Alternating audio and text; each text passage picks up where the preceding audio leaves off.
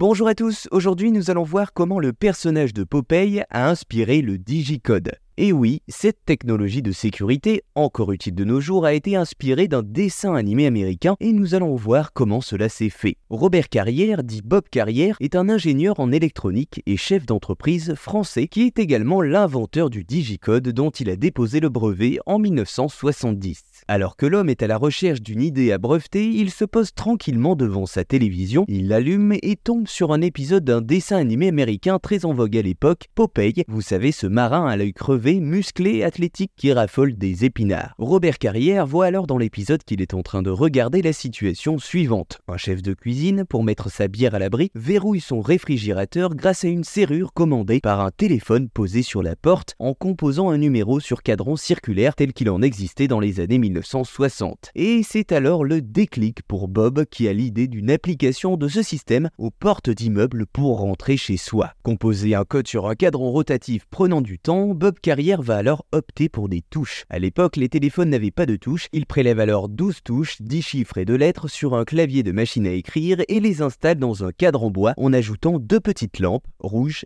et verte. Le brevet est déposé par Bob Carrière en 1970, nous l'avons dit, et les premiers digicodes sont fabriqués au rythme de 3 à 4 par semaine dans la cuisine d'un pavillon de banlieue, et c'est une commande de la société IBM de 150 digicodes qui permettra de passer à une phase industrielle. Voilà, vous savez maintenant comment le personnage de Popeye a inspiré le digicode.